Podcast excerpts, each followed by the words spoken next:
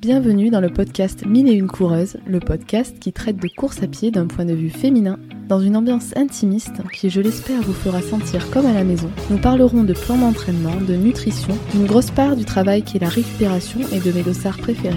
J'aborderai mes hauts, mes bas et mes diverses lectures qui traitent de ce merveilleux sport. Vous êtes prêts? Alors, c'est parti Hello, bonjour à toutes et à tous, j'espère que vous allez bien. Je vous propose qu'on se retrouve aujourd'hui pour la rubrique nutrition du mois avec Nouchka Simic qui est diététicienne du sport et traileuse. Si vous n'avez pas écouté les deux premiers épisodes sur la nutrition, il y a dans un premier temps une thématique générale sur la nutrition et les sports d'endurance et dans un deuxième temps, nous avons traité de la course à pied en hiver et par euh, quels moyens nous pouvions utiliser la nutrition pour euh, essayer de maximiser nos performances et notre récupération quand il fait très froid.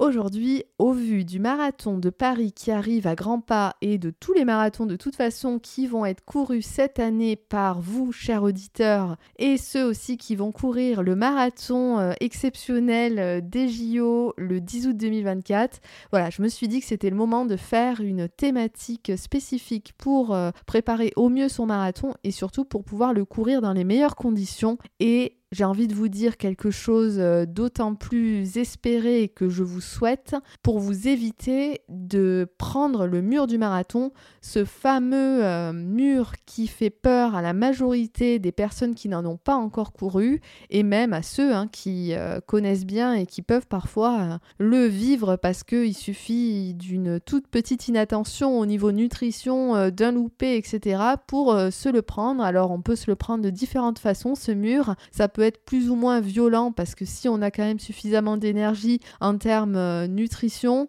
et eh ben normalement on n'est pas censé se le prendre de plein fouet. Donc voilà, on va explorer toutes ces notions pour euh, vous permettre d'être au mieux le jour J et j'espère qu'il vous plaira.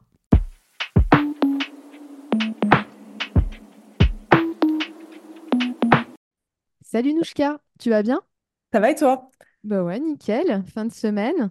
Aujourd'hui, je te propose euh, du coup qu'on se retrouve pour aborder une nouvelle thématique, la thématique de la nutrition sur marathon, très attendue par euh, plein de personnes, euh, notamment par les nouveaux, enfin les, les, primo marathoniens qui, qui vont s'élancer cette année, et aussi pour toutes les personnes qui, comme moi, en ont déjà fait, mais qui ont fait des erreurs au niveau nutrition. Donc l'idée, ça va être un peu de hum, balayer toutes les questions classiques qu'on peut se poser avant de courir son premier marathon, mais aussi de revenir sur euh, mes propres erreurs et euh, de, voir aussi ce qu'est euh, le mur du marathon qui fait souvent peur à énormément de monde, sachant que moi je me le suis pris sur mes deux premiers et m'apprêtant à courir mon troisième au niveau du, marathon des JO de Paris en août 2024. ben voilà, j'ai pour idée de, ne pas reproduire les mêmes erreurs et, et de soigner tout ça. Donc c'est vrai que j'en profite aussi personnellement, mais si ça peut aider tout le monde, c'est le but de cet épisode. Ça te convient? Ça me convient. On va essayer de faire en sorte que ce soit pas euh, jamais 203 pour toi, quoi. Ouais, c'est ça. Je croise les doigts. euh, Mais logiquement, euh, ça devrait le faire, je pense. Ouais, je vais essayer d'apporter un max de clés pour que, pour que chacun puisse y voir plus clair et puis, et puis avoir des, des, des vrais, des vraies clés en main pour, pour optimiser sa nutrition sur marathon. Merci beaucoup. C'est parti du coup. Euh, déjà, est-ce que tu peux nous dire un peu euh, ce qu'est le mur du marathon? Parce que parfois, je trouve qu'on a hum, l'idée reçue que c'est niveau musculaire que ça commence à flancher euh, au 30e, mais finalement, c'est avant tout énergétique, non? Alors, oui et non, c'est-à-dire que en fait, le mur du marathon, bon, globalement, quand on parle du mur, du mur du marathon, tout le monde voit presque c'est. Euh, c'est euh, au 25 ou au 30e, tu vas avoir un gros coup de moins bien, tu vas devoir ralentir l'allure parce que tu n'arrives plus à tenir, tu as les jambes hyper lourdes qui répondent plus, tu peux avoir une fatigue cognitive, etc. Euh, mais au final, ce mur du marathon, euh, il peut arriver aussi, euh, pas que sur marathon, hein. tu peux l'avoir en trail, tu peux l'avoir en triathlon, tu peux l'avoir n'importe quand. En fait, dès lors que tu vas dépasser un certain moment où, où tu vas rentrer dans une fatigue sans réussir à compenser derrière, alors c'est une grande part énergétique parce que souvent, le mur du marathon peut être lié à un épuisement des réserves en glycogène. C'est-à-dire que, comme j'aime bien le répéter et le rappeler souvent, on a des, des réserves de sucre qui sont stockés dans notre foie et dans notre muscle, et dans, et dans nos muscles, pardon, sous forme de glycogène, donc euh, glycogène hépatique et musculaire. Et ces réserves-là, elles sont épuisées très vite. Quand on fait un effort euh, de 2 heures à à peu près 75% de VO2 max, les réserves de, de glycogène, elles s'épuisent euh, quasiment en, totalité. Donc si on mange pas derrière, et ben finalement, bah, il se passe ce qui se passe, c'est que nos réserves se vident et notre glycogène étant bah, finalement notre, euh, notre essence principale, si on veut vulgariser ça, euh, euh, lors d'efforts bah, type marathon, bah, finalement, on n'a plus d'énergie disponible et bah, ce qui va se passer, c'est que euh, on va devoir l'épuiser dans d'autres substrats. Donc, euh, on va l'épuiser dans nos lipides, sauf que nos lipides, pour les mobiliser, ça prend plus de temps et, euh, euh, c'est un petit peu moins efficace que les glucides. Et puis aussi dans les protéines et sur le long terme, on veut vraiment éviter d'aller puiser dans les protéines. Donc voilà en gros pourquoi le mur du marathon a une part énergétique principale. Après, euh, il me semblerait que, il semblerait pardon qu'il y ait aussi une part psychologique, dans le sens où quand on arrive à un moment donné l'effort qu'on ne connaît pas trop, il peut y avoir une barrière mentale. Ça, ça constituerait une, euh, une composante finalement du mur du marathon, mais la principale, euh, c'est le facteur énergétique. Et en fait, bah, globalement, les marathoniens euh, optimisent pas assez leur nutrition, que ce soit avant et pendant, et du coup, on se retrouve avec un épuisement des réserves énergétiques et bah, on arrive au mur du marathon finalement. Ouais, clairement. En fait, j'ai l'impression que quand on se met à imaginer qu'on va faire un premier marathon, on va axer tout notre travail sur le côté musculaire, sur l'endurance, on va soigner énormément de choses et, c'est super. Et on oublie complètement le côté nutrition qui, en fait, sans ça, on a beau avoir fait tout le travail qu'il faut euh, sur les qualités euh, physiologiques, etc. euh, ça suffit pas parce que du coup, pour reprendre mon exemple, mon premier marathon, je l'ai couru en 4 heures 9.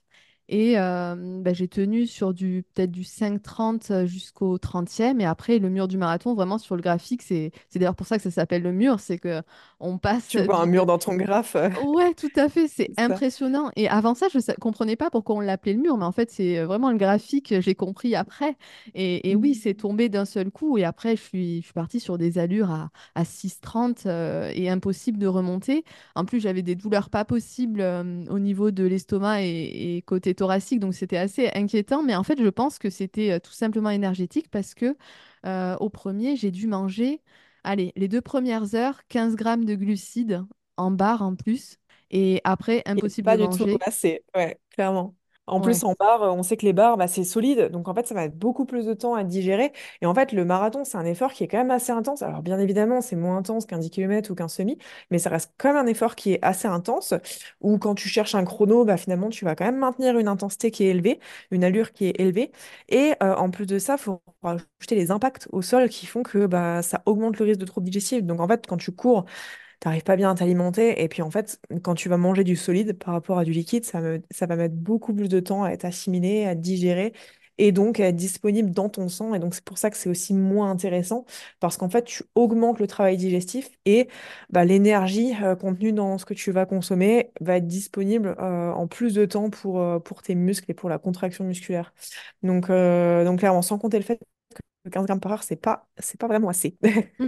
Non, mais c'est clair. Du coup, en fait, j'ai appris de cette erreur-là. Du moins, j'ai cru avoir appris. Et euh, j'ai décidé de manger déjà plus liquide et donc euh, avec un peu plus de glucides et, et du sucre surtout. Donc après, je suis passée sur 25 grammes par heure. Mais c'est toujours pas assez C'est toujours que... pas assez. C'est, Du coup, je... ouais, ouais, je t'en prie, vas-y. Bah, en fait, euh, de manière générale, je pense que, alors c'est très arbitraire ce que je vais donner comme pourcentage là, mais je pense que 90% des sportifs ne se rendent pas compte de tout ce qu'il faudrait consommer en fait pour, euh, bah, pour optimiser finalement son rendement énergétique. Parce que moi, j'entends souvent des athlètes qui me disent, ouais, mais moi, en fait, euh, je vais faire, euh, je sais pas, euh, je vais, courir deux trois heures, euh, je peux ne pas manger ou manger un tout petit peu, je vois pas de différence sur mes perfs. Ouais, mais alors déjà, il y a une grosse différence entre ne quasi rien manger sur une séance d'entraînement euh, et ne rien manger sur ton marathon où forcément tu vas avoir des plus hauts niveaux d'intensité. Et puis c'est aussi la répétition des entraînements ou des courses où tu vas pas bien t'alimenter qui va faire que derrière tu vas moins bien récupérer parce que forcément si tu vides tes réserves de glycogène, derrière ta récupération est plus lente. Donc déjà ça, ça pose un problème pour les performances parce si tu récupères moins bien, tu es moins performant parce que tu commences l'entraînement d'après avec une moins grande disponibilité euh, énergétique. Euh, et puis bah, sur le long terme, ça peut aussi entraîner un risque de blessure parce que si tu récupères pas bien et que du coup l'entraînement du lendemain, tu le débutes avec euh, des réserves de glycogène qui sont plus faibles, bah, tu vas forcément devoir aller chercher dans d'autres substrats. Donc en gros, si tu t'entraînes toujours à glycogène bas, euh, tu vas aller tout le temps taper dans des protéines pour faire très schématique. Et euh, bah, derrière, ça peut engendrer un risque de blessure, voire de, enfin, de fonte musculaire, voire de blessure. Donc euh, je pense que déjà, il faut prendre conscience que les besoins en énergie et en glucides sont très élevés pendant l'effort et que c'est pas qu'une question d'énergie. Bien sûr, c'est une question d'énergie, mais c'est aussi une question de, de récupération sur le long terme, quoi. Ouais, ouais, tout à fait, parce que au niveau euh, sortie longue, etc., on a souvent aussi la fausse croyance de euh, ben, plus tu vas t'entraîner avec un taux de glycogène bas, plus tu vas apprendre en gros à puiser dans tes lipides et donc à être plus économe, etc. Mais ça, c'est clairement faux, c'est ça? Bah, c'est faux, oui et non. Il- pour euh, utiliser plus de graisse, euh, bien sûr, c'est des adaptations métaboliques qui vont se mettre en place. Le premier facteur qui va faire que tu vas utiliser plus de graisse, c'est l'entraînement en endurance. hein. Un athlète qui va entraîner, qui va être entraîné en endurance par rapport à un athlète débutant, sans rien changer à l'alimentation, il va être euh, capable de- d'oxyder plus de graisse parce qu'il va créer plus de mitochondries. Euh, il va améliorer ses fonctions mitochondriales, donc finalement, l'oxydation sera meilleure. Il aura un plus gros pouvoir oxydatif.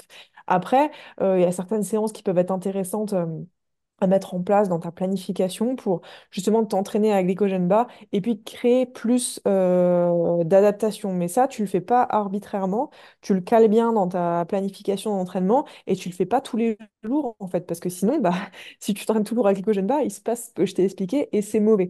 Donc c'est pas quelque chose à faire tout le temps, c'est pas quelque chose à faire pour tout le monde aussi. Moi, ce que je pense, euh, ce qu'il faudrait conseiller, c'est ces séances-là où tu vas chercher à manipuler un petit peu ton glycogène bah, tu le fais chez quelqu'un qui va être entraîné, qui a déjà optimisé son entraînement, qui a déjà optimisé son alimentation et où tu cherches à aller plus loin. Tu vas pas le faire chez un débutant qui fait son premier marathon, euh, qui cherche à le faire en 4 heures ou 4h30 et qui n'optimise déjà pas, qui n'arrive déjà pas à consommer euh, 60 grammes ou plus de glucides par heure à l'effort. Donc voilà, déjà, la première chose, c'est ça. C'est avant de chercher à mettre la petite cerise sur le gâteau, il faut déjà faire tout le gâteau, quoi, pour, euh, pour la faire simple. Ouais, bien sûr, bah, c'est exactement ce que j'allais te demander pour, euh, pour les personnes qui débutent. Voilà, pour ceux qui pensent ça comme moi je l'ai pensé à l'époque, et, et voilà, de- depuis, euh, j'ai bien compris que c'était pas le cas, mais ouais, euh, euh, faire bien attention à, à manger. Et puis finalement, l'entraînement à jeun, c'est pas du tout la priorité, c'est plutôt qualitatif à la fin, comme tu dis, la cerise sur le gâteau, mais, euh, mais, mais ça, ça va pas du tout conditionner ton marathon. c'est au contraire, tu as plus le, le, Si c'est mal fait, ça peut, tu peux te tirer une balle dans le pied, quoi, clairement. Mm. Ouais, tout à fait. Ok. Ben merci. Et hum, par contre, j'ai été surprise, mais c'est juste pour dire euh, aux auditeurs qu'on peut quand même progresser malgré tout. C'est pas à reproduire, mais finalement, mon deuxième, je l'ai fait en trois heures quarante-quatre. Donc, sur le coup, je me suis dit, ben, vu que tu as plus mangé, peut-être que de fait, même si tu t'es pris le, mur, euh, ça, a contribué à ça. Mais en fait, non, je pense juste que, voilà, euh, comme je disais tout à l'heure, quand tu continues de t'entraîner et que tu optimises autre chose, physiologiquement parlant, il y a quand même des adaptations, mais, euh, mais ça suffit pas pour maintenir. Bah là, l'allure que j'avais, c'était du 4,55 et bah à la fin, pareil, hein, j'ai fini sur du Mhm. 7,55 et, et c'est dommage parce que je visais 3,30 et, et je finis à 3,44 euh, dans le mal. euh. donc ouais, euh, là, clairement, donc toi, tu conseillerais par rapport au marathon un apport glucidique de 60 grammes environ par heure?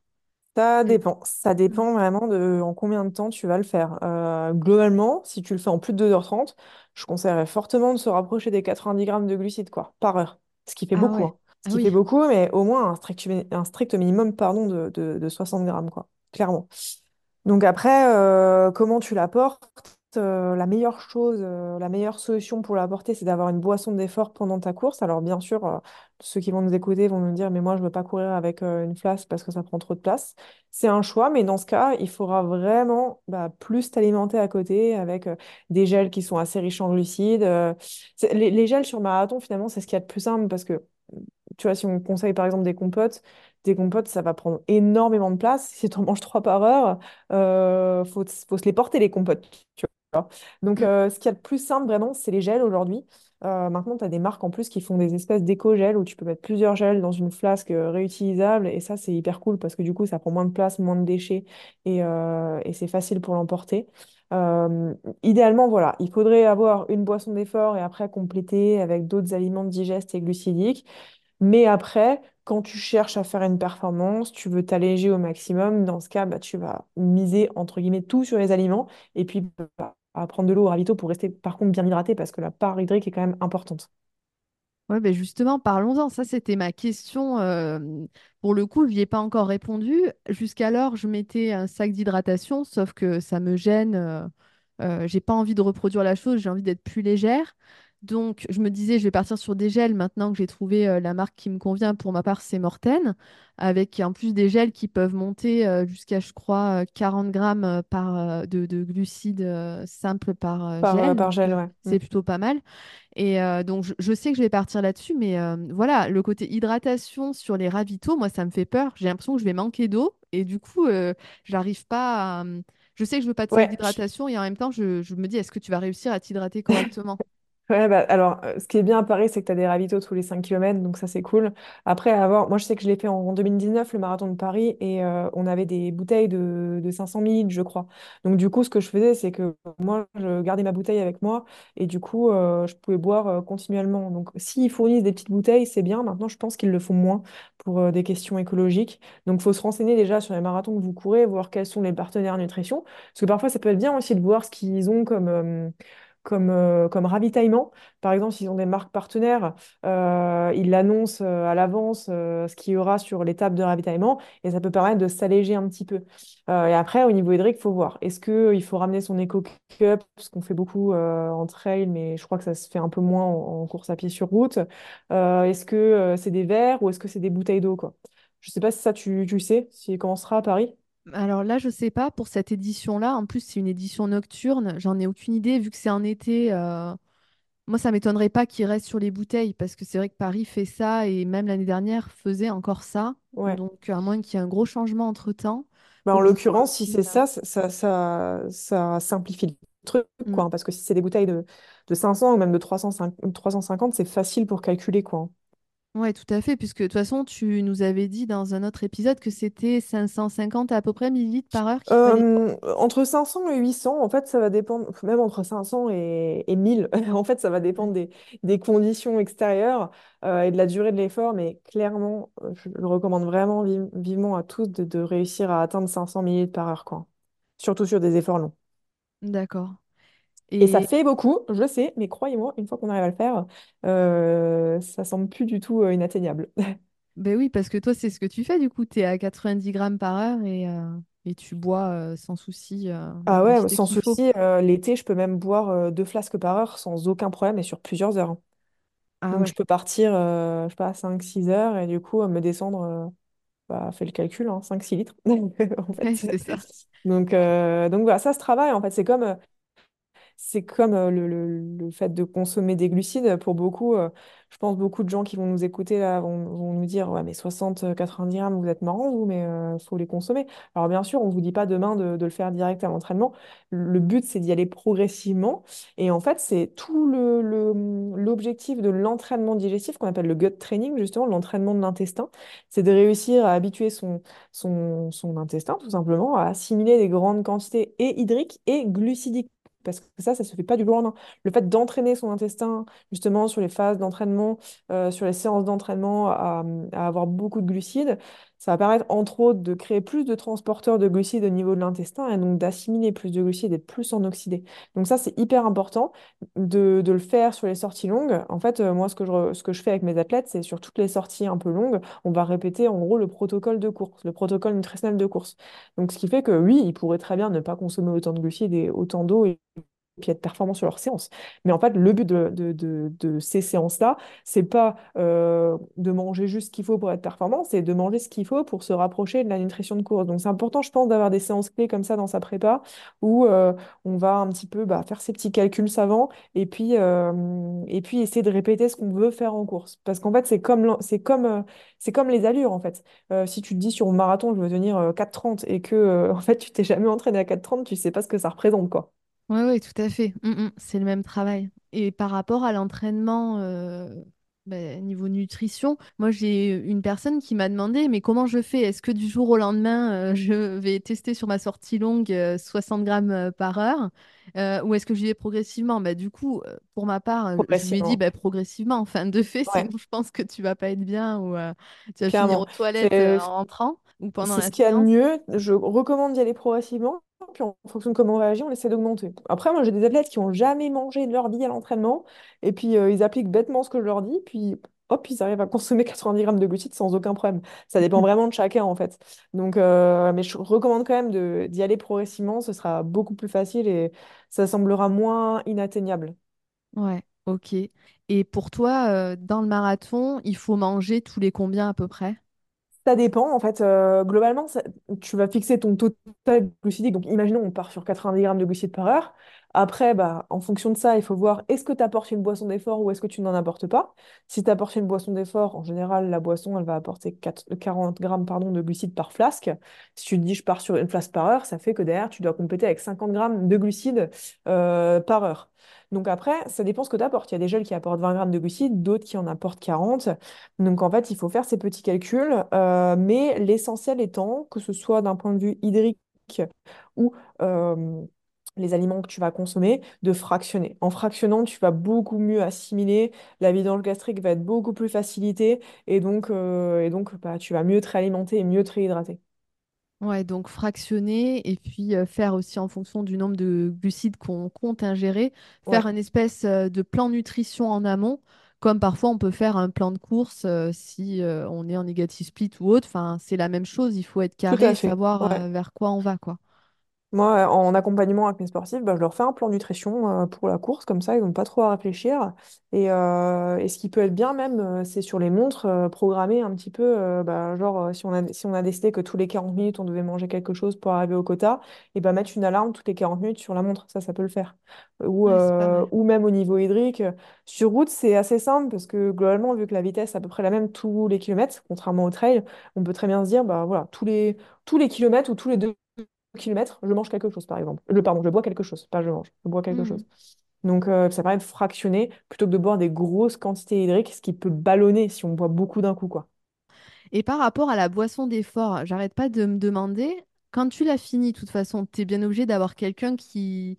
Enfin, il va falloir que tu la re-remplisses, cette gourde, toutes les heures. Mais sur marathon, c'est délicat, Ouais, c'est c'est délicat. Alors, bien sûr, ça dépend en combien de temps tu le fais. Si tu fais ton marathon en deux heures et demie, tu vas partir avec tes deux flasques et en gros, ça suffira quasiment.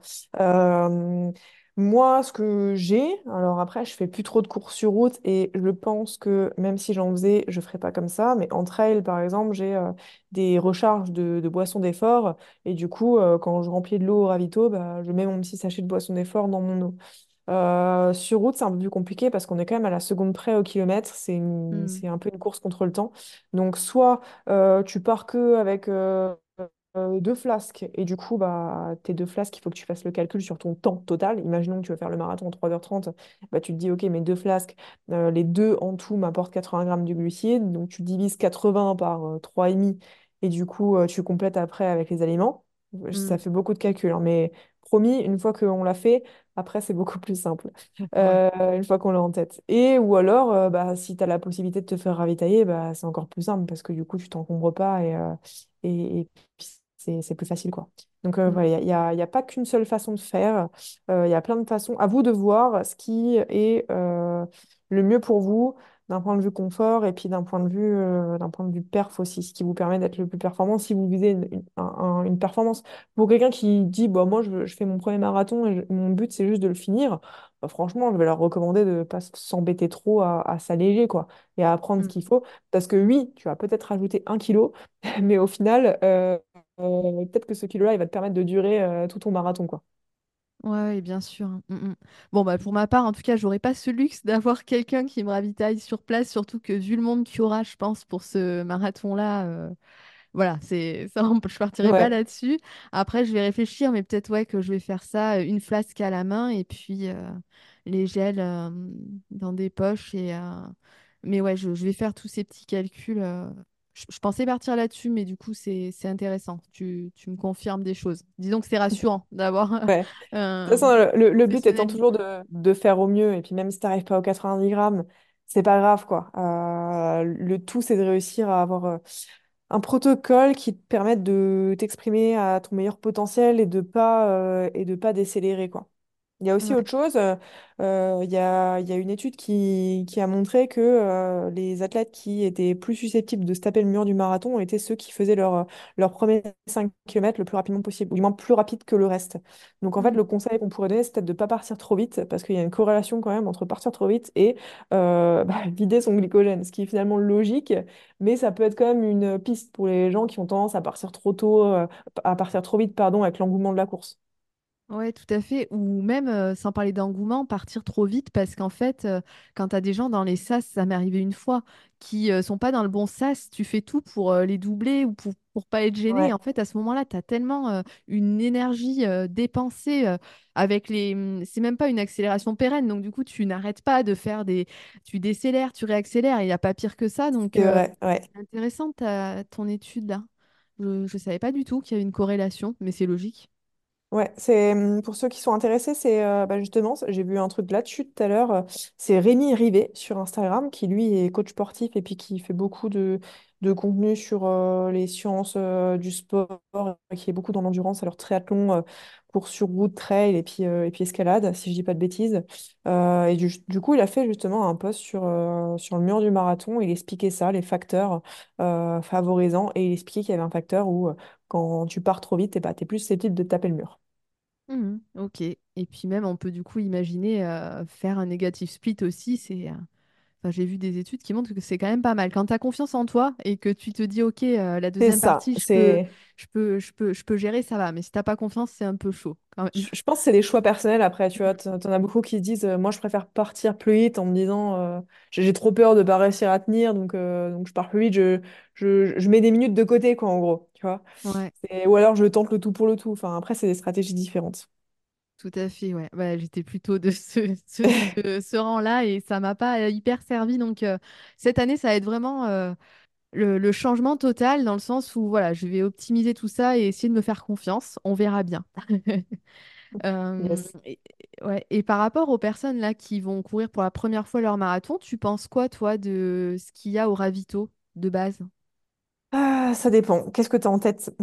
Parce qu'il y a tout et bien, n'importe quoi. hein. ouais, bon alors les bananes, euh, c'est c'est plutôt pas mal, je pense, mais euh, pain d'épices, euh, Bah, ben, hum, en- alors, banane, c'est pas mal, surtout si c'est mûr. Alors, euh, j'ai- j'ai- que- ce que je disais, c'est qu'il faut limiter le solide. Maintenant, si on on veut consommer du solide, bah, ce qu'il y a de mieux, c'est peut-être la banane ou les pâtes de fruits, parce que c'est assez facile à, à mâcher et à digérer. Euh, pain d'épices. Alors, je dirais qu'on est à la limite, là, le pain d'épices. C'est à la limite du, solide euh, qui se digère lentement, mais ça passe encore parce que c'est facile à mastiquer, quoi. Euh, ce qui va être un peu plus problématique, ça va par exemple être les noix de cajou ou, euh, ou les amandes ou ce genre de trucs qui finalement t'apportent beaucoup de fibres et de lipides. Donc, t'as pas besoin de ça pendant la course parce que même si tu utilises des lipides, tes réserves en lipides sont tellement infinies que, en fait, t'as pas besoin d'en apporter, contrairement à tes réserves en glucides qui sont qui sont limitées. Et puis en plus de ça, consommer des fibres et des lipides à l'effort, ça va ralentir ta digestion et donc ça va augmenter le risque de troubles digestifs. Donc euh, éviter peut-être les amandes et puis les autres graines. Euh, éviter, euh, alors tu vas peut-être rigoler quand je vais dire ça, mais je vais le dire quand même parce que j'en ai vu le mhm, faire, euh, de prendre des sachets de sel et de se les bouffer comme ça.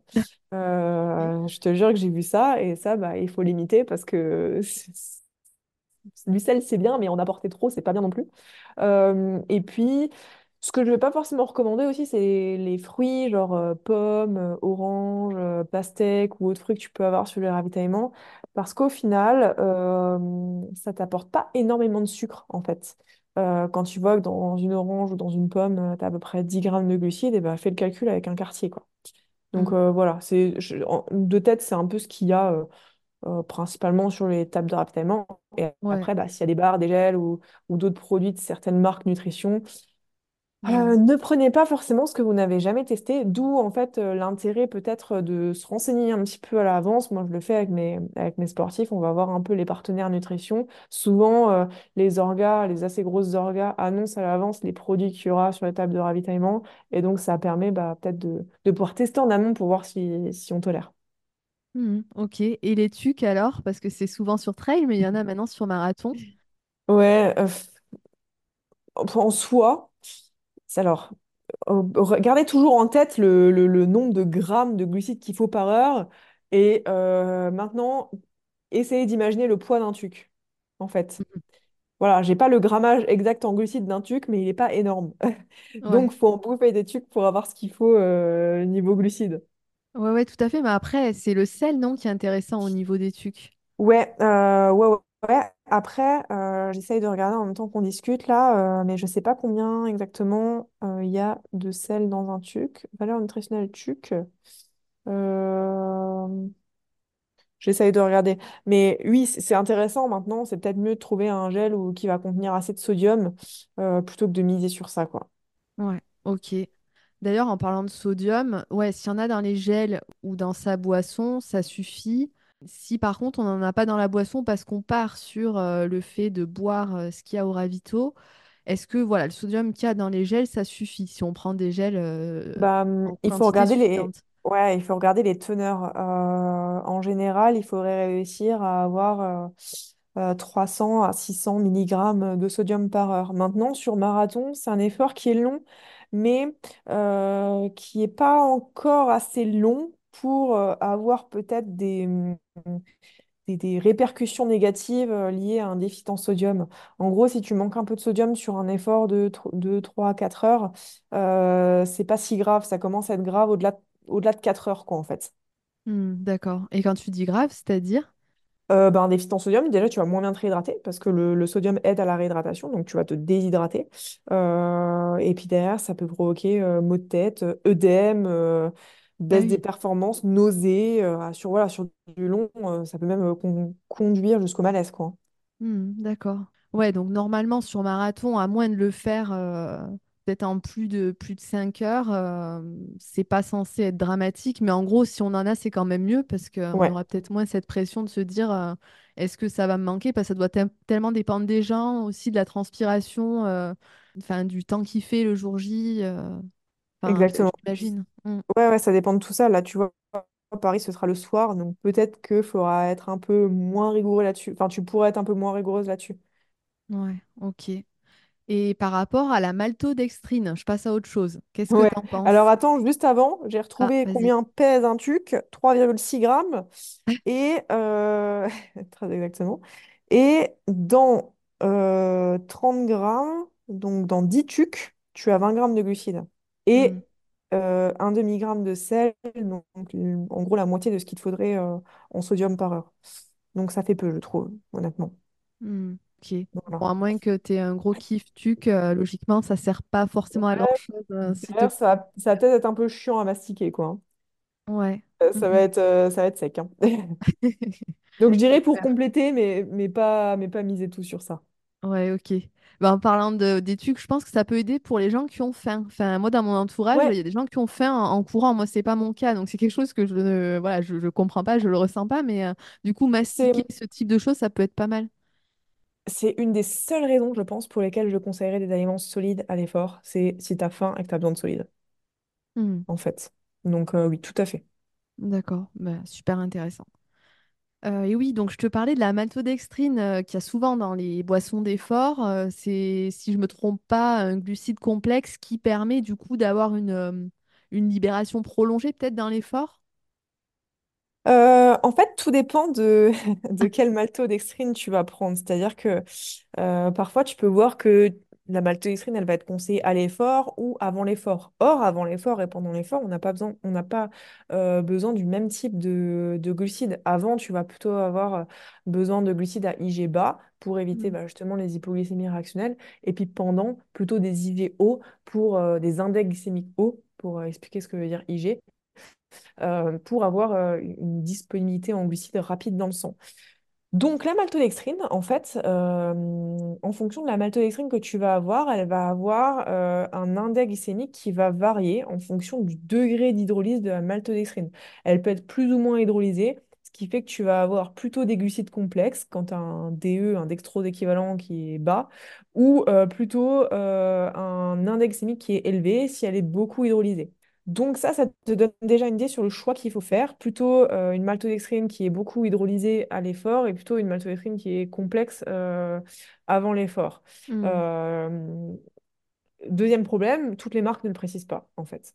Quand tu as de la maltodextrine, en fonction des marques, elles ne te précisent pas toutes leurs dextrose équivalents, elles ne le donnent pas tout sur, sur leur site, et ça, c'est un vrai problème, parce que si tu prends une, une maltodextrine qui a un dextrose équivalent qui est faible, et donc qui est euh, à, à un glycémique plutôt bas, bah, pendant l'effort, c'est pas ce qui va être euh, le top, quoi.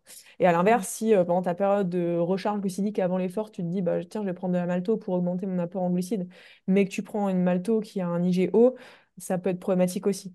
Donc, se renseigner là-dessus, je le dis parce que les gens ne le savent pas, le savent pas la plupart du temps, Mm. Euh, et regarder justement ce, ce- ce- ce- ce- justement si c'est plutôt un- une malto qui a un IG haut ou un IG bas. D'accord, et je savais pas, tu vois, qu'il y avait euh, deux types euh, et surtout avec des IG différents, ce qui est super important. Et admettons, euh, là je trouve une malto euh, qui est à IG haut, donc euh, cool, c'est ce que je veux pendant l'effort. Quel intérêt alors de prendre plutôt une malto IG haut par rapport à du glucose, fructose Pas grand-chose, c'est juste un autre type de glucides en soi. C'est D'accord. un, c'est un mélange de, de plusieurs sucres, la maltodextrine. Généralement, c'est un mélange de maïs, de riz et, et d'amidon. Euh, mais euh, finalement, ça va pas être euh, très différent. Ce qu'il faut surtout, dès lors que tu vas dépasser des grosses quantités de glucides au- au-dessus de 60 grammes, c'est surtout faire attention à avoir un mélange fructose-glucose, parce que le fructose et le glucose n'utilisent pas les mêmes... les mêmes euh, transporteurs euh, de glucides pour être, pour être oxydés dans l'organisme. Donc en fait, si tu consommes trop de glucose ou trop de fructose, ça peut conduire à des troubles digestifs parce que tu satures en gros les récepteurs. Donc c'est plutôt s'assurer que as un mélange des deux, mais en général, il n'y a pas trop besoin de se préoccuper de ça parce que en général, les, boissons d'effort ou, euh, les gels euh, sont, euh, sont, assez... Enfin, mixent les deux, quoi. Ok, eh ben merci. Donc pour résumer, en fait, on n'a pas trop à se préoccuper du type de glucides puisque c'est ce qu'il y a un petit peu dans tout ce qui est proposé sur le marché et ça combine bien glucose plus fructose. La malto, euh, finalement, elle n'est pas si euh, euh, indispensable. Enfin moi vraiment, c'est l'idée que j'en avais. j'avais lu énormément de choses. Alors peut-être que ça a évolué depuis ou que je me suis juste informée avec les mêmes sources. Et, et bref, du coup, je n'avais pas toutes les infos, mais j'avais vraiment cette idée qu'elle était euh, sacrée, cette malto, et qu'il en fallait dans les boissons. Euh, Non, c'est les gens voient un peu ça comme la boisson magique, euh, tu sais, à prendre les trois jours avant, mais en fait, euh, Ouais, que tu manges ça ou des Haribo, j'ai envie de te dire, ça reste du sucre, hein. ouais, complètement. c'est un peu comme boire de la whey ou manger du jambon, hein. En vrai, ça change pas énormément de choses. ouais, ouais, c'est clair. Enfin, si l'autre, elle est chimique, mais, Oui, mais mais voilà, c'est il y a, y a pas trop de diff, c'est c'est pas magique en tout cas. Ouais, ok. Donc ça, euh, c'est important. Et il y a quelque chose qu'on avait évoqué dans un autre épisode. Pour ceux qui écouteront que celui-ci, tu nous disais finalement qu'au niveau de tous les autres micronutriments qui peuvent parfois être plus ou moins en grande quantité, en fait, c'est euh, quelque chose qui est très commercial pour les marques, hein, de, de mettre en avant telle et telle euh, Oui, vitamine. de euh. mettre en avant les antioxydants, les Ouais. vitamines, etc. Euh, en général, ce qui est mis en avant, bah, ça va être la teneur en vitamine B, parce que les vitamines B jouent un rôle dans tous les processus énergétiques de dégradation, notamment des glucides. Donc on se dit, si, euh, si j'ai de la vitamine B, bah, tous les processus énergétiques vont mieux fonctionner. Mais en- en- en- dans l'idée, en fait, personne n'est carencé en vitamine B de façon générale. Donc en fait, ce qu'il faut, c'est couvrir ses apports au quotidien. Et puis après, tu vas souvent avoir des antioxydants. Mais bon, ça reste des antioxydants de synthèse, ça va pas être des antioxydants que tu vas consommer toi dans ton, dans ta fraise ou, ou Mm. dans ta, ta salade, tu vois, en gros. Donc voilà, attention à ça. Euh, ce qui, globalement, ce qu'il faut regarder, c'est surtout la teneur en glucides et en sodium. Le reste, on chipote un peu parce que même si tu transpires beaucoup et que tu perds des minéraux dans la sueur, tu vas surtout perdre du sodium et, et beaucoup de sodium. Le reste, tu vas en perdre, mais en quantité vraiment très minime. J'ai plus les chiffres en tête et de toute façon, ça varie en fonction de chaque personne, euh, la teneur en minéraux euh, de la sueur. Mais euh, tu vois, si je prends l'exemple du calcium, euh, le calcium, euh, je crois que les pertes pour un litre de sueur, ça va être euh, 20 mg de calcium. Quand tu Mm. sais que tu as besoin d'à peu près mi- 900 mg de calcium par jour, finalement, est-ce que c'est vraiment euh, quelque chose auquel il faut faire attention? Peut-être pas avant de faire des ultras de façon régulière, quoi. Voilà, c'est plus marketing qu'autre chose, euh, tout ce qu'on peut avoir dans, les, dans ces produits-là et qui vont, dont on va nous, vanter les mérites, quoi. autre chose maintenant, c'est plutôt sur la spécificité de parcours euh, du marathon de, des JO, là, qui s'annonce en fait euh, assez coriace niveau dénivelé. Je m'attendais à, comme d'habitude, euh, 200, 250 maximum, mais en fait, ça vient de sortir, ça va être plus de 400 ce qui est vraiment pas mal. Je me demandais, qu'est-ce que tu pourrais conseiller en termes de nutrition quand on s'attaque à une côte, entre guillemets, toi, ça doit te faire rire parce que en tant que En fait, traileuse, euh, c'est pas énorme, j'allais mais dire, les trailers qui vont écouter ça, s'ils écoutent, ils vont rigoler. Mais, avant, je faisais pas de trail et c'était beaucoup 400 sur un marathon. Qu'est-ce qu'on pourrait conseiller d'un point de vue nutrition? Ouais, quand on va est-ce attaquer que... des côtes? Ouais. Euh, et bah plutôt de consommer euh, liquide quand on va, quand on va grimper euh, et courir. Ou alors, si on marche, pour ceux qui, qui vont marcher dans, le- dans les côtes, ça va être peut-être le moment, à l'inverse, de, de prendre le temps de plus manger, quoi. Hmm. Mais Ok, globalement, pas trop, pas trop de diff. hein. ouais, Mais voilà, quand tu, quand tu vas courir en montée, l'intensité va sûrement être plus élevée parce que tu développes plus de force. Et donc, euh, ton tube digestif va peut-être être moins bien irrigué parce que bah, ton irrigation sanguine va être dirigée vers le muscle et le cœur pour faire tout fonctionner. Donc, peut-être que tu vas moins bien di- digérer à ce moment-là. Donc, peut-être éviter de prendre quelque chose de solide euh, quelques kilomètres avant la côte. Donc, analyser le parcours. ouais. Par contre, voilà, euh, prendre un gel juste avant la côte, euh, enfin juste avant, peut-être un peu, un peu avant, euh, bah, ça permet d'avoir ce qu'il faut pour, euh, pour la côte, quoi. Oui, mais je pense pas que ce soit vraiment un facteur déterminant si tu arrives Hmm. à, à tenir ton, tes apports nutritionnels sur, euh, sur la course de façon globale, quoi. Oui, il vaut mieux la régularité que euh, le shot euh, juste avant la C'est ça, montée. exact. Ok. Et par rapport à l'alimentation pré-course, vu que là, ça a lieu à 21 heures, j'ai reçu pas mal de questions de personnes qui disaient, ben, f- ça fait tard, euh, est-ce qu'il faut que je mange un repas, euh, par exemple, euh, bon, ils vont manger le midi, euh, classiquement, est-ce qu'il faut qu'ils mangent un repas euh, classique à 17 heures pour qu'à 21 heures, il soit euh, digéré avec Hmm, les 3 heures comme préconisé? Enfin, qu'est-ce que tu non, moi, conseillerais? je conseillerais plutôt de faire deux collations dans l'après-midi. Si c'est à 21h, peut-être une collation vers 15h30 et puis une vers 18h30, 19h, quoi. C'est, c'est ce qu'il y a de mieux. Ou alors vraiment quelque chose de très digeste, genre vers, euh, vers 18h, des, des pâtes avec peut-être, euh, je sais pas, un petit peu de gruyère râpé ou un petit peu de jambon blanc. Mais euh, globalement, on- je pense qu'à cette heure-là, on n'a pas forcément très faim pour un vrai repas. Euh, plutôt faire deux collations dans l'après-midi, ouais. Hmm. Et qu'est-ce que tu appelles collation, toi? Bon, ça peut très bien être un bout de banana bread ou de gâteau yaourt euh, Hmm. ou une banane avec une compote, voilà, ce genre de choses. En gros, des glucides digestes. Hmm, ok. Et pas forcément. Enfin, si c'est complexe, c'est mieux parce que du coup, ils peuvent être libérés après, c'est ça ou même pas? Ça dépend de combien de temps avant tu vas la consommer. En gros, plus tu consommes quelque chose euh, loin de l'effort, plus, faut que- plus il faudra que ce soit à des glucides, à, enfin, des glucides plutôt complexes pour que la digestion euh, soit plus longue. Euh, et puis par contre, si tu manges quelque chose une heure avant le départ, là, il faudra que ce soit plutôt, euh, plutôt digeste, quoi. Ok. Ouais, donc euh, IG bas et puis avoir toujours euh, l'heure à laquelle on mange. Ça va tout déterminer, quoi. Et dernière question, même si on en a déjà parlé, euh, le régime dissocié scandinave, il y a des gens pour qui ça fonctionne très bien. C'est souvent des athlètes euh, qui se connaissent bien, qui en ont fait euh, déjà pas mal, enfin qui ont fait beaucoup de longs et, et, et qui savent gérer.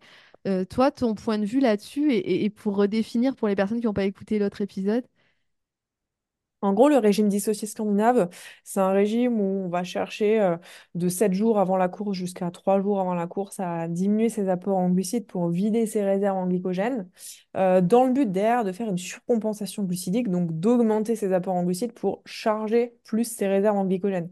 Et le but étant bah, finalement d'avoir plus d'énergie disponible à l'entraînement. Euh, pour la faire simple, sur le régime disso- dissocié scandinave, euh, on a des résultats à peu près similaires sans période de décharge au préalable, c'est-à-dire juste en gardant une alimentation normoglucidique jusqu'à euh, J-3 et puis après, à partir de J-3, on augmente les glucides. Euh, et puis ça, c'est moins contraignant finalement parce que bah, il n'y a pas de restriction euh, et pas de, de problème de sommeil, d'irritabilité ou de fatigue intense la, semaine de course. Donc voilà, globalement, les trois jours avant, on va augmenter les glucides, on va baisser les fibres alimentaires et puis euh, les lipides dans l'alimentation. Et puis on va faire en sorte de s'hydrater correctement parce que bah, le glycogène est stocké avec de l'eau dans les muscles. Ok, ouais. Donc ça a quasi les mêmes effets que le, le vrai régime dissocié scandinave. Donc en gros, pourquoi se faire du mal à vider son, son stock les, les trois premiers jours puisque, puisque finalement il y a juste à, à en manger euh, davantage Parce euh, que c'est des, c'est des croyances et qu'au Ouais. début, on a, on a fait comme ça par, euh, par logique, en fait, hein, parce que physiologiquement, c'est- c'était logique, mais, euh, mais en fait, tu te rends compte dans la pratique, ça n'a pas vraiment de nette différence, quoi. Donc, euh, donc voilà, c'est mieux de faire euh, juste, une période de recharge à j trois Après, moi, j'ai des sportifs qui sont habitués à faire la période de décharge avant, ça les rassure, ils ont l'habitude de faire comme ça depuis des années. Bah, je vais pas les perturber, quoi. On va, on va rester comme ça. Si ça, si ça engendre pas de fatigue notable ou pas de baisse des perfs, on, on peut faire comme ça, quoi. Hmm. Ouais, à la base, c'était ironique de dire ça en mode, euh, bah, justement, euh, enfin, pourquoi se faire de mal, euh, du mal, euh, enfin, c'était juste pour, pour conclure, mais du coup, c'est cool parce que en disant cette phrase-là, toi, tu, tu dis que ouais, t'as des gens pour qui c'est rassurant parce qu'ils ont toujours fonctionné comme ça, Bah ouais, et, mais et la, ça la- s'entend, c'est normal, enfin, Les, la, la puissance des habitudes, c'est important. hein. Chez certaines personnes, elles ont leur rituel. Tu vois, je prends un mec euh, qui va euh, avoir l'habitude de boire sa petite bière euh, en pré-course parce que ça, ça lui fait du bien et que c'est son rituel. Bon, en fait, s'il vise pas euh, forcément un podium ou quoi, je veux dire, c'est pas un peu dramatique, quoi. Si lui, son but, c'est de se faire plaisir et que boire sa bière la veille, ça lui fait du bien, on va lui expliquer que c'est pas forcément optimal, mais je vais pas forcément lui, lui interdire, quoi, hein, clairement. Oui. Voilà, il y a des petits rituels comme ça qui, s'ils sont pas graves ou qui ne n'engendrent pas de risque euh, pour la santé ou, euh, ou de risque notable pour la performance ou la récupération, c'est pas, c'est pas grave, quoi. Ouais, ouais, complètement, ça dépend de l'objectif de la personne, et, et, et oui, j'imagine bien que dans tes suivis, le but, c'est pas de frustrer la personne, au contraire, ce serait sûrement Non, clairement, c'est... contre-productif. Tu vois, j'ai j'ai des copains, par exemple, leur rituel, c'est de se faire une pizza euh, en veille de marathon. hein. Et puis, Hmm. ils arrivent à faire euh, 2h20 en marathon. Donc, euh, donc tout va bien, Ouais, ça va, ouais. Ok. Euh, bah écoute, merci. J'ai une dernière question, c'est pour la récup cette fois, quand même hyper importante. L'après-course, justement, parlons de la bière. Est-ce que... Non, je, je- je rigole parce que finalement, il n'y a pas, je pense, trop d'impact si tu te prends pas une grosse cuite derrière et que tu t'hydrates bien en, en eau. Euh, il ne doit pas y avoir de souci. Mais qu'est-ce que tu conseilles, euh, euh, hormis l'alcool, enfin, qu'est-ce que tu conseilles de manger pour, pour, enfin, pour, ah, je Ouais, pour optimiser la récup. Voilà. Et bah déjà de limiter l'alcool quand même, parce que même à des faibles doses, en fait, tu as des effets qui sont néfastes autant avant que, que après. L'alcool va diminuer la, la resynthèse du glycogène et, et, euh, et, euh, et la, la resynthèse musculaire. Donc, euh, et puis ça va augmenter la, la déshydratation euh, Mm. parce que ça, ça inhibe l'hormone antidiurétique alors que tu as besoin de te réhydrater en post-effort. Donc euh, vraiment, je vais, je, je vais conseiller dans la mesure du possible de limiter l'alcool. Ça, c'est clair et net. Je peux pas, je peux pas, je peux pas le conseiller. C'est pas possible. D'accord, ouais. Euh, et après, bah, dans l'immédiat, euh, ça va être de se réhydrater. Euh, voilà, d'essayer de, de boire, euh, de boire euh, progressivement dans les heures qui suivent, euh, qui suivent le- la, la, la- la course. Et euh, l'objectif principal, ça va être la resynthèse des stocks en glycogène. Donc, dans l'immédiat, c'est bien d'avoir euh, voilà, un apport en glucides, euh, plutôt, euh, plutôt une boisson, euh, une boisson, euh, pourquoi pas de récupération qui va apporter des glucides simples et puis, euh, et puis euh, des protéines. Donc plutôt quelque chose de digeste qui va être facile à digérer parce que après l'effort, notre tube digestif est, est pas bien irrigué. Euh, et puis une fois que tout est bien reperfusé et que l'équilibre digestif revient à la normale, un vrai repas avec des glucides complexes, une source de protéines pour, euh, bah, pour réparer les fibres musculaires et, euh, et puis des légumes pour l'apport en antioxydants plutôt cuits que crus. Les légumes, pareil, toujours dans, dans un souci de confort digestif. Voilà pour, pour les petits conseils récupération. Ok, ben parfait. Euh, je pense qu'on a fait le tour. Je réfléchis quand même. Oui, oui, je voulais juste rebondir sur le fait que avoir une boisson de récupération quand t'as vraiment pas faim euh, après l'effort, c'est pas mal parce que Ouais, tu te forces, mais c'est pas dramatique, ça passe. Ouais, c'est ça, ou alors au moins une boisson isotonique que tu vas consommer en post-effort parce que tu auras des glucides rapides, quoi. La boisson de Hmm. récupération, c'est bien parce que c'est des protéines en plus, mais souvent le goût étant au chocolat, c'est pas forcément ce qui passe le mieux. Et du coup, un Hmm. truc un peu frais, ça passe mieux, quoi. Hmm. Ok, complètement. Euh, merci beaucoup. Euh, ce que je te propose, c'est euh, qu'on se retrouve prochainement pour euh, la prochaine thématique euh, le mois prochain. Et puis en attendant, voilà, moi je te souhaite toujours plein de bonnes choses dans tes entraînements qui ont l'air de bien se passer. Et puis encore merci voilà pour tous tes conseils dans le podcast, c'est vraiment cool. Et ben merci à toi pour l'invitation encore et puis bonne continuation de ta prépa pour le marathon. Je te tiendrai au courant. À bientôt. À bientôt. L'épisode touche à sa fin. J'espère qu'il vous aura plu. Comme vous le voyez, c'était un partage extrêmement enrichissant. J'ai beaucoup apprécié pouvoir évoquer mon expérience personnelle. Alors certes, pour moi-même aussi, parce que ça va m'aider, j'ai eu euh, quelques renseignements qui me rassurent par rapport à des lectures que j'ai faites. Et euh, du coup, ça va me permettre de mieux axer mon entraînement de nutrition. Mais avant tout, si j'ai parlé de ça, c'était pour vous, pour que vous puissiez avoir accès à des informations et par rapport notamment à des erreurs que euh, ceux qui ont déjà couru un marathon ont pu faire, en l'occurrence là c'est moi, euh, savoir euh, ce qu'une erreur au niveau nutrition peut faire, c'est important dans le sens où on peut apprendre des erreurs des autres avant même de, les vivre. En tout cas, moi, c'est ce que je vous souhaite parce que je vous souhaite absolument pas de vivre le mur du marathon. C'est assez catastrophique intérieurement. C'est très difficile euh, euh, d'en voir le bout. Personnellement, j'en ai de très très mauvais souvenirs. Bon, ça ne m'empêche pas de me concentrer euh, sur une nouvelle prépa marathon à tel point j'aime cette distance et à tel point j'aime le long tout simplement. Mais voilà, comme je le disais auprès de Euh, j'ai envie cette année de changer les choses, d'être rigoureuse aussi du côté nutrition parce que je suis quasi sûre qu'une marge de progression inespérée, enfin pas inespérée, mais tellement immense que je peux pas m'attendre à cette marge de progression et pourtant euh, elle sera là, c'est certain. Après, sur ce marathon, vu qu'il y a 400 mètres de dénivelé positif, est-ce que je vais arriver à mon objectif des 3h27 Je suis assez précise, mais c'est pas grave. Hein, euh, en tout cas, c'est moins des 3h30. Euh, je ne sais pas si en lien avec ce dénivelé, ce sera possible, même si en lien avec le trail, le gros trail que j'ai fait et mes prépas en côte, il y a moyen, de toute façon, que je sois prête musculairement. Mais est-ce que, est-ce que tout ça va tenir? Je ne sais pas, mais en tout cas, la nutrition va m'aider encore plus avec ce dénivelé euh, qui va demander beaucoup d'énergie et, et beaucoup de, glycogène. Donc, euh, je, voilà, je, vais tout optimiser et j'espère que ça va fonctionner. Et de même pour vous, que vous soyez euh, primo euh, débutant sur marathon ou que vous soyez expérimenté, j'espère que tous vos projets sur marathon se passeront bien et que la nutrition sera un point qui vous aura aidé.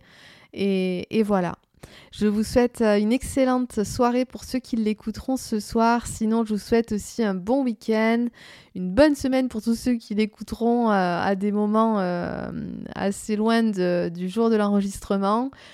Comme d'habitude, je vous souhaite de prendre avant tout soin de vous, de vous écouter, d'être rigoureux, mais voilà, de faire attention à vous. Je vous dis à la semaine prochaine et je vous fais des bisous. À plus